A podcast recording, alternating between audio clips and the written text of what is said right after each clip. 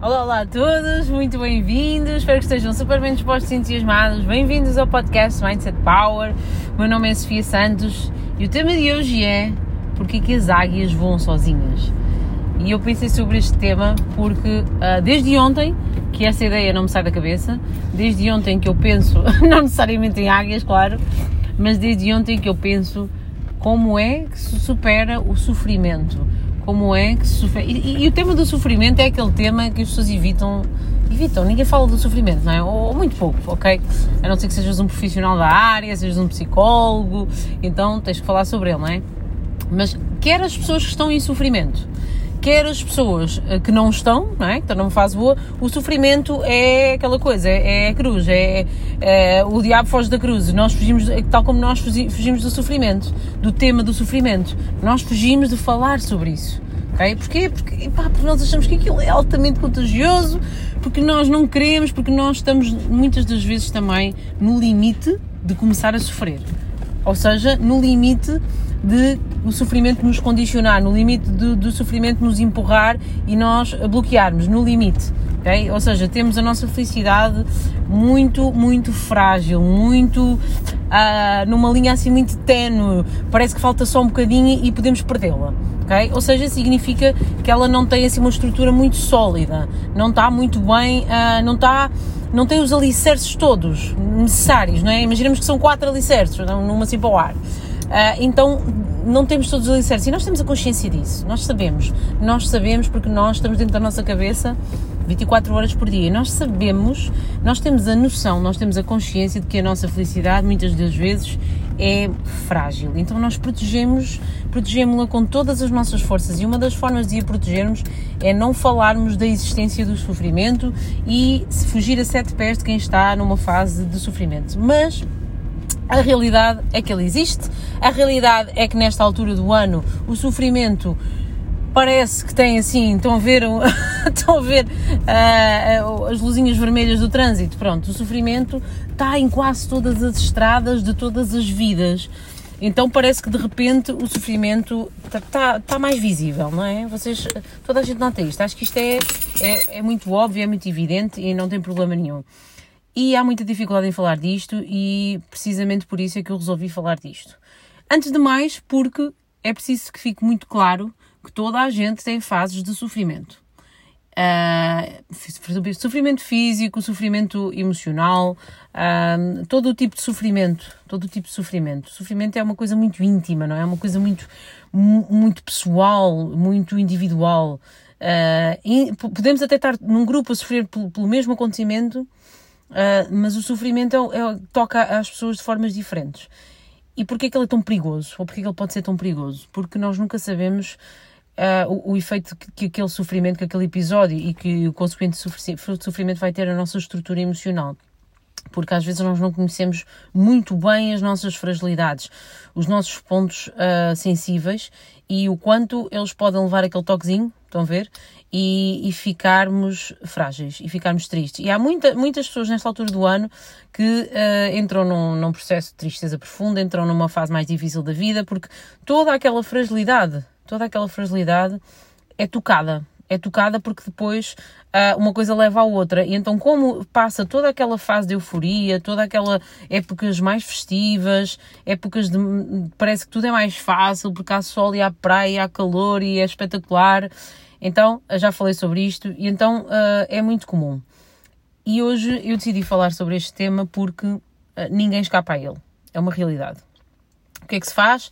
Podemos tapar o sol com a peneira, podemos uh, sei lá, disfarçar, podemos ocupar a nossa cabeça, podemos fazer mil e uma coisas, podemos tentar ignorar, podemos passar assim ao lado só assim de raspão, ou podemos aceitar esse sofrimento. E eu, o tema da, da águia, porque que a águia voa sozinha, um, tem a ver com uma conclusão que eu cheguei e nós vivemos, não é? Todos temos muitas experiências e temos todos, todos para todos nós a, a vida é cíclica.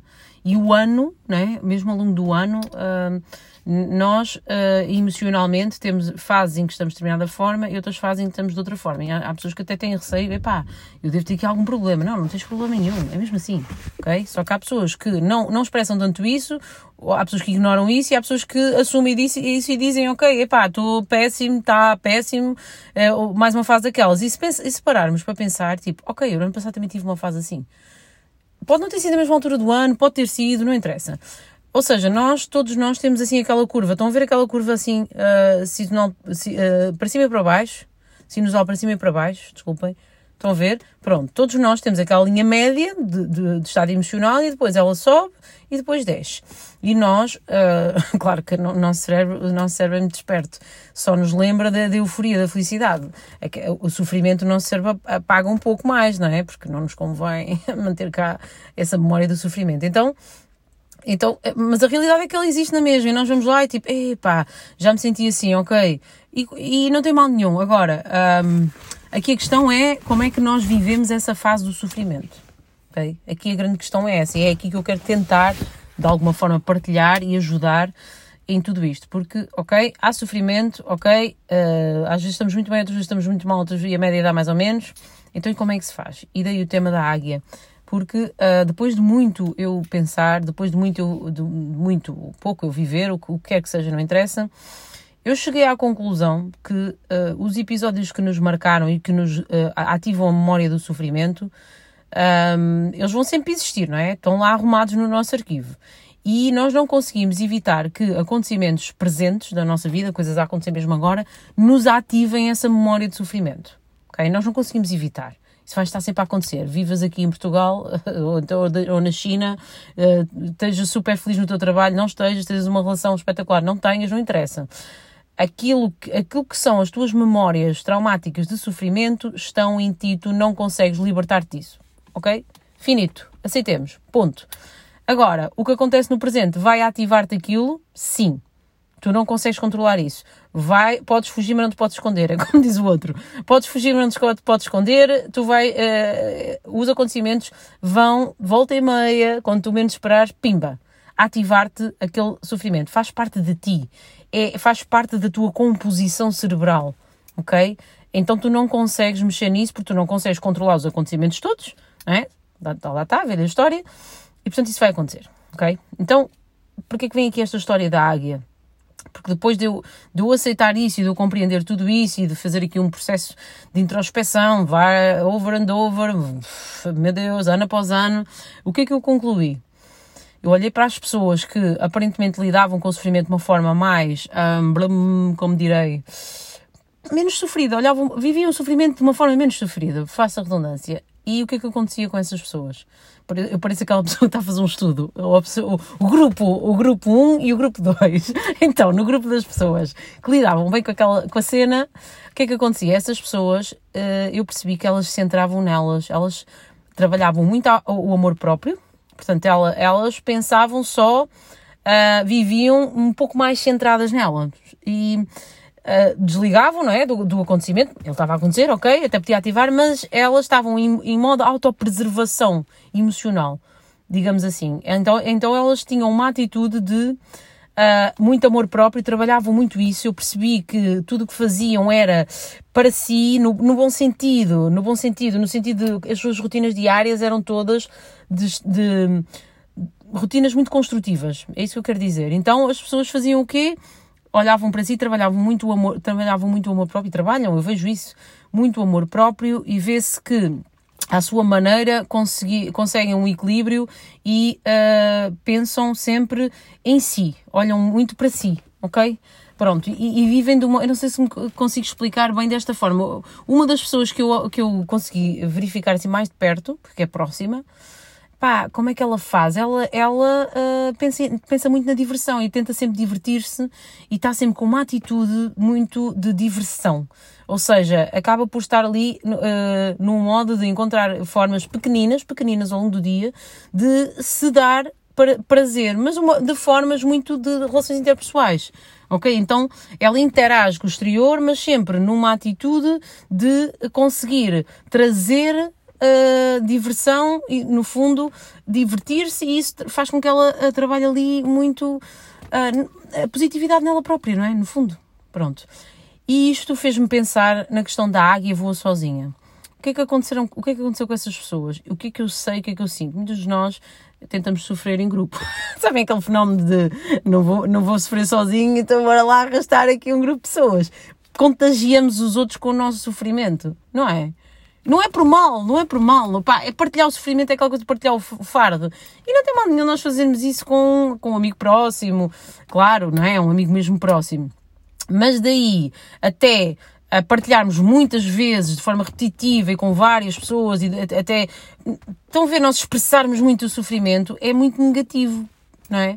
Então a, a, a, grande diferença é na atitude em relação ao mundo. Não tem mal nenhum nós desabafarmos com um amigo, mas se nós reforçarmos o sofrimento uh, falando muito sobre ele, não vai ajudar em nada, porque é tal coisa, é inevitável. Porque, porquê? Porque está a ativar a tal memória do sofrimento assim mais traumática, aquela coisa que nós temos lá atrás.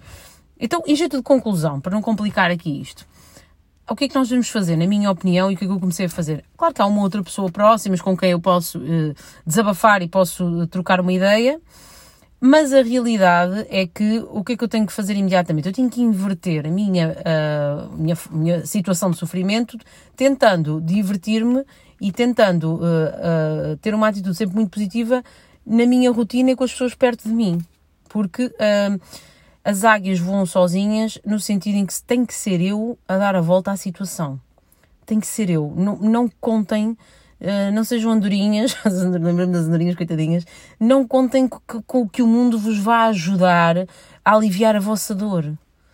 Isto é um erro, é um erro enorme, enorme. O mundo não nos vai ajudar. A grande diferença entre quem se consegue manter feliz, positivo, otimista, tudo mais, tudo mais, essas pessoas não têm, não têm mais suporte, não têm mais, mais pessoas a, a ajudá-los na sua dor, quando têm os tais, as tais situações de dor. Não, não, não, não. Essas pessoas o que fazem é sozinhas, sozinhas, o trabalho de ok, eu não quero sentir esta dor, então o que é que eu sozinha posso fazer com aquilo que eu tenho aqui perto de mim? E o, e o que fazer nunca é repetir, nunca é uh, uh, tocar sempre no mesmo tema. Estão a ver? Uh, dar, dar, mais, dar muita importância à, àquela situação de dor que, é tal, que, é, que lá está, é inevitável. E, eu, eu quis partilhar isto com vocês porque isto é um exercício, é um exercício que todos nós temos, que, temos e devemos desenvolver a capacidade de ter e de fazer uh, e de observar também como é que os outros fazem, porque nós aprendemos muito com as outras pessoas e, e nós corremos o risco de ser os eternos coitadinhos se uh, repetirmos o nosso padrão de comportamento perante este sofrimento. Ou seja, cada vez que eu, cada vez que eu ativo a minha memória traumática de sofrimento, uh, volto a sofrer. E depois mais uma vez. E depois cada vez é mais perto. E cada vez é mais longo.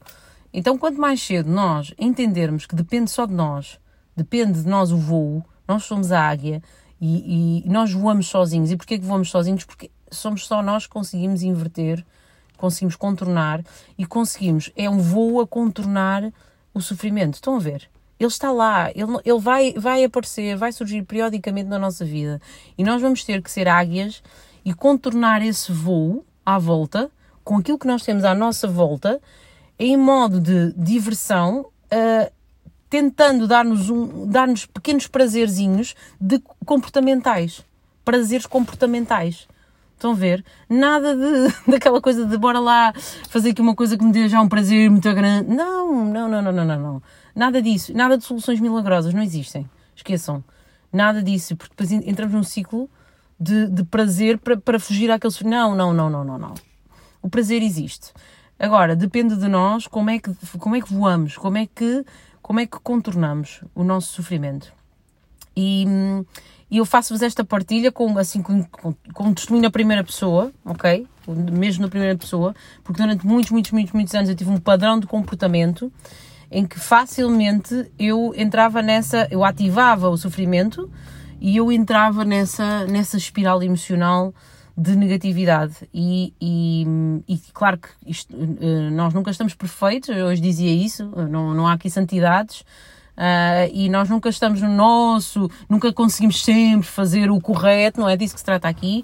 Uh, eu partilho convosco porque é exatamente o, também o que eu tenho aprendido e o que cada vez que eu tenho situações assim, eu tenho que fazer, eu faço para, para conseguir contornar. E, mais uma vez, aprendemos muito com as pessoas positivas perto de nós não, não sugando energia, não, não depositando nelas o nosso sofrimento, mas estando atentos e, e, e percebendo, percebendo uh, qual é o padrão de comportamento deles, porque aquelas pessoas também tiveram sofrimentos enormes e têm memórias provavelmente terríveis, e se calhar por isso é que encontraram uh, formas incríveis, formas incríveis de contornar. E nós aprendemos uns com os outros. Isto é a pura da, da realidade. E, e voem alto, voem alto e contornem, contornem o máximo, máximo o vosso sofrimento. Se acharam que este episódio uh, poderá ajudar pessoas que estejam a passar uma fase mais complicada, porque esta altura é mesmo assim, uh, partilhem, identifiquem-me, sugiram-me temas, mais uma vez vos digo, uh, temas engraçados, foi assim expressões, eu agora estou assim a dar esta direção porque acho, acho divertido. Um beijo enorme para todos, espero que contornem com um voo bem alto o vosso sofrimento.